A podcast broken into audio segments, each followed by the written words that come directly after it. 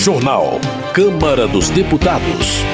Relator da reforma tributária faz ajustes para facilitar a aprovação do texto na Câmara. Opiniões divergentes sobre a proposta dominam os discursos em plenário. Secretaria da Mulher da Câmara comemora uma década de atividades. Boa noite. A Secretaria da Mulher da Câmara acaba de completar 10 anos. Nesse período, o órgão incentivou a ampliação da participação feminina no parlamento, como informa a repórter Lara Rage. Desde 2013, a Câmara dos Deputados conta com uma Secretaria da Mulher. Em 10 anos de atuação, a Secretaria ampliou a atuação política das parlamentares no Congresso, como destaca a coordenadora da bancada feminina na Câmara, a deputada Benedita da Silva, do PT do Rio de Janeiro. E com a criação da Secretaria da Mulher, a nossa bancada feminina passou a ser reconhecida como uma liderança política das mulheres com voz e voto no colégio de líderes, tempo de liderança nas comunicações em plenário, divulgação das nossas atuações das deputadas pelos veículos de comunicação da casa, agenda de eventos sobre temas de interesse das parlamentares e participação em campanhas nacionais e internacionais como o Março Mulher. Em cerimônia em homenagem à década de atuação da Secretaria, Benedita lembrou que nos últimos 10 anos, as deputadas apresentaram mais de 5.600 projetos. Foram 182 leis aprovadas a partir de propostas e articulação da bancada feminina. Entre elas, a recém-sancionada lei que estabelece a igualdade salarial entre homens e mulheres com a mesma função, como destacou a deputada Maria do Rosário, do PT do Rio Grande do Sul, segunda secretária da mesa diretora. Além da coordenação Coordenação-Geral dos Direitos da Mulher, a Secretaria da Mulher é formada ainda pela Procuradoria da Mulher e pelo Observatório da Mulher na Política. À frente da Procuradoria, a deputada Soraya Santos, do PL do Rio de Janeiro, enfatizou a importância de cada vez mais mulheres em espaços de decisão e lamentou a baixa representatividade feminina no Congresso. Hoje, a bancada na Câmara tem 90 o que representa cerca de 18% das cadeiras. Soraya Santos defende que o Congresso aprove cota para as mulheres no parlamento em todos os níveis. Nós vamos conseguir finalmente votar e garantir cadeira efetiva para as mulheres em todos os espaços do Poder Legislativo, seja a Câmara de Vereadores, seja a Assembleia Legislativa, seja a Câmara dos Deputados. Não dá mais para ter estados sem representação. A ministra da Igualdade Racial, Aniele Franco, frisou que é preciso não apenas eleger mais mulheres, mas lutar para que permaneçam nos espaços de poder, combatendo a violência política. A ministra das Mulheres, Cida Gonçalves, declarou que o ministério será parceiro da Secretaria das Mulheres na Câmara na luta contra essa violência. Coordenadora do Observatório Observatório Nacional da Mulher na Política, a deputada Yandra Moura, do União de Sergipe, destacou que historicamente a bancada feminina convive com o preconceito e a desigualdade. Ela reforçou a importância da secretaria lutar contra a desigualdade de gênero. A comemoração pelos 10 anos da Secretaria da Mulher também contou com a presença da juíza Amine Haddad, representando o Conselho Nacional de Justiça, da ministra substituta do Tribunal Superior Eleitoral Edilene Lobo, primeira mulher negra a integrar a corte, e da vice-governadora governadora do Distrito Federal, Celina Leão, coordenadora geral da bancada feminina entre 2021 e 2022, e uma das homenageadas no evento, juntamente com outras antigas coordenadoras da bancada e procuradoras da mulher na Câmara. Da Rádio Câmara de Brasília, Lara Raj. Economia relator Agnaldo Ribeiro faz ajustes no texto da reforma tributária para permitir a aprovação do texto na Câmara. A repórter Silvia Munhato acompanhou o dia de negociações e traz os detalhes. O relator da reforma tributária, deputado Agnaldo Ribeiro, do PP da Paraíba, passou a quinta-feira fazendo ajustes no texto, apresentado na quarta. Nas discussões em plenário, vários deputados, principalmente do PL, ressaltaram a necessidade de discutir melhor a matéria. Já os deputados favoráveis lembraram lembravam que a proposta em debate de 2019. Foi o que destacou o presidente da Câmara, Arthur Lira, em uma entrevista logo pela manhã. Mas a gente diminuir essa temperatura, principalmente num momento importante como esse. E eu friso, essa PEC ela nasceu no Congresso Nacional, nós já estamos desde 2019 a discutir essas PECs, ou seja, lá se vão quatro anos. Né? Nós tivemos muitos esforços para que ela chegasse no dia de hoje e eu acho injusto com ela, com o Brasil e com o tema, uma politização de radicalização nesse momento. Mas em discurso no meio da tarde, o deputado Osmar Terra, do MDB do Rio Grande do Sul, reclamou da falta de um texto final. Onde é que já se viu votar uma coisa tão complexa, tão importante, que vai afetar a vida de todo mundo, e não ter o texto? Faltando menos de quatro horas para votar? Qualquer dia vão ter votações aqui na Câmara que não precisa ler o texto. Vai ser decisão da mesa e nós vamos ter que votar contra ou a favor, a mesa está a favor, vamos ter que votar contra. No texto apresentado na quarta, o deputado Agnaldo Ribeiro propôs a criação de uma cesta básica nacional de alimentos que terá alíquota zero dos novos tributos, a CBS, Contribuição sobre Bens e Serviços, que será federal, e o IBS, Imposto sobre Bens e Serviços dos Estados e Municípios. A CBS vai substituir PIS e COFINS, e o IBS, o ICMS estadual e o ISS municipal. A grande mudança é que esses tributos vão ser cobrados onde o bem ou serviço é consumido e não onde é produzido, como é hoje. Com isso, será possível eliminar a cobrança de imposto sobre imposto, que encarece principalmente os produtos industrializados, que têm várias etapas de produção, e o consumidor poderá saber exatamente quanto está pagando de imposto em cada compra. Os tributos são dois, mas a legislação de funcionamento da cobrança terá que ser a mesma para evitar o que ocorre hoje, ou seja, União, estados e municípios podem fazer regras diferentes. A complexidade do sistema atual, segundo o relator, faz com que as empresas tenham que gastar mais com advogados e contadores apenas para entender as regras em vigor. A reforma também cria um imposto seletivo para substituir o IPI e sobretaxar produtos e serviços nocivos à saúde e ao meio ambiente, como cigarros e bebidas. E está previsto um mecanismo de cashback para devolver imposto para alguns grupos sociais com o objetivo de reduzir desigualdades de renda, gênero e raça. Essas duas mudanças, porém, serão detalhadas em lei complementar. Também serão definidas depois as alíquotas padrão dos novos CBS e IBS. Mas a proposta é definir um percentual que mantenha a carga tributária atual. Alguns serviços, como de educação e saúde, e produtos, como os usados por pessoas com deficiência e medicamentos, terão alíquota reduzida pela metade. E outros terão alíquota zero, como a atividade dos pequenos produtores rurais. A deputada Tabata Amaral, do PSB de São Paulo, citou uma mudança de última hora. O nosso nosso relator se comprometeu a incorporar a nossa sugestão para criar incentivos tributários para a revitalização dos centros históricos.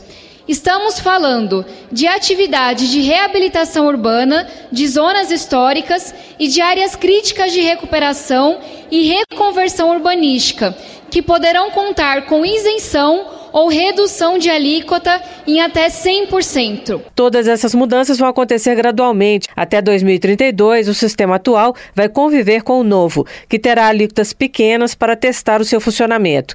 Como os estados e municípios produtores poderiam perder muito com a cobrança no local de consumo, a transição da distribuição da arrecadação dos novos tributos será mais longa. No período, será feita uma redistribuição dos recursos para minimizar perdas de alguns entes, como São Paulo. A promessa, porém, é de que um sistema mais eficiente deve atrair investimentos, elevando a arrecadação de maneira geral.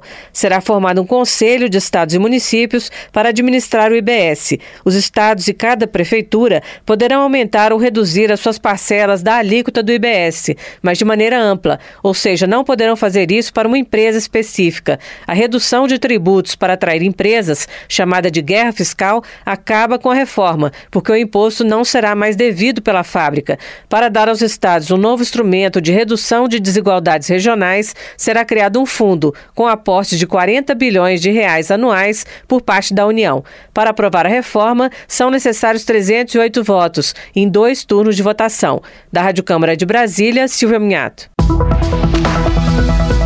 Em mais um dia de negociações e alterações no texto, a reforma tributária continua dominando os debates no plenário da Câmara. Luiz Carlos Rauli, do Podemos, do Paraná, entende que a reforma tributária é o mais importante projeto econômico da história do Brasil. Segundo Luiz Carlos Rauli, o país tem a chance de corrigir os erros cometidos há 50 anos, quando foi criado o modelo atual, classificado pelo congressista como um manicômio tributário jurídico, que prejudica empresas, empregos, salários líquidos e a economia como um todo. José Medeiros, do PL de Mato Grosso, defende uma reforma tributária adequada que atenda a dois quesitos fundamentais: acabar com a complexidade do sistema e reduzir a carga tributária. José Medeiros afirma que o texto em discussão prejudica o estado de Mato Grosso, que, segundo ele, perderia bilhões de reais por ano.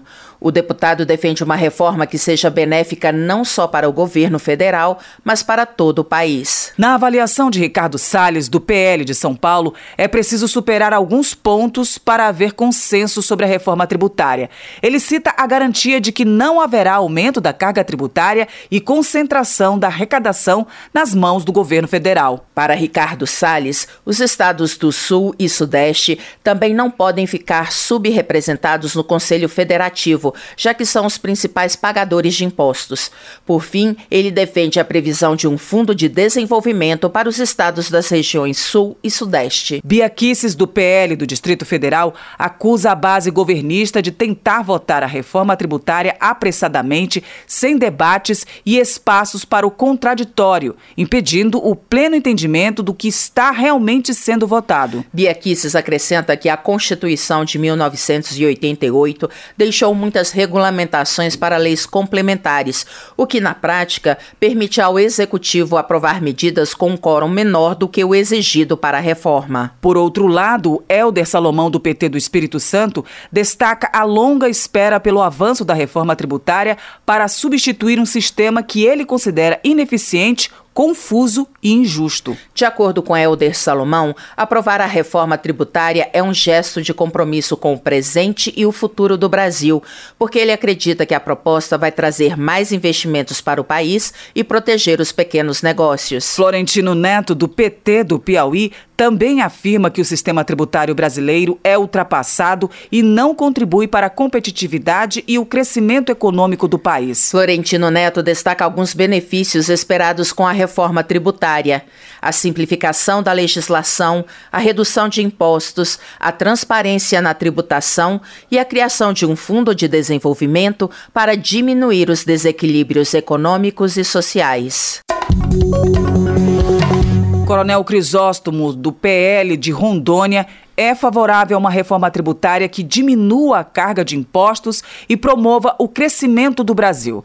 Mas, segundo ele, isso não vai acontecer com a aprovação da proposta em discussão. Para Coronel Crisóstomo, Jair Bolsonaro foi o único presidente que se empenhou durante seu governo para reduzir a cobrança de impostos e estimular o consumo nacional. Por sua vez, Paulo Guedes, do PT de Minas Gerais, apoia a aprovação da reforma tributária por entender que ela oferece um regime transparente de cobrança de impostos. Na opinião de Paulo Guedes, a oposição tenta transformar o plenário num teatro para chamar a atenção, enquanto os congressistas da base seguem lutando por um país mais justo e igualitário, com mais políticas públicas para a população. Rogério Correia, do PT de Minas Gerais, pondera que a reforma tributária corrige injustiças sobre a cobrança de impostos e traz benefícios para os mais pobres com a redução de tributos sobre comércio e serviços. Outros dados positivos apontados por Rogério Correia são a geração de mais de 11 milhões de novos empregos e crescimento de 17% na renda das famílias, tornando a reforma necessária para os mais carentes. Welter, do PT do Paraná, afirma que a reforma tributária vem para simplificar a forma de arrecadar desonerando o consumo sem aumento de impostos. Velter ressalta que a reforma não é do PT, mas de todo o país, porque torna o Estado mais eficaz e melhora a vida dos empreendedores. Já Júlia Zanata, do PL de Santa Catarina, é contra a reforma tributária por acreditar que a proposta resultará no aumento de impostos para o povo brasileiro. Ela também afirma que o texto do governo federal fere a autonomia dos estados. Júlia Zanata ainda critica a inclusão de diretrizes de combate às desigualdades de gênero por meio de cashback, chamando a iniciativa de agenda de gênero nefasta. Por sua vez, Afonso Ram, do PP Gaúcho, destaca que é preciso modernizar a legislação tributária, mas o deputado está preocupado com a velocidade da tramitação da reforma e a falta de esclarecimentos sobre o impacto que ela causará ao país. Na interpretação de Afonso Ram, apesar de as mudanças serem necessárias para os contribuintes, o único beneficiário com o texto proposto é o governo federal.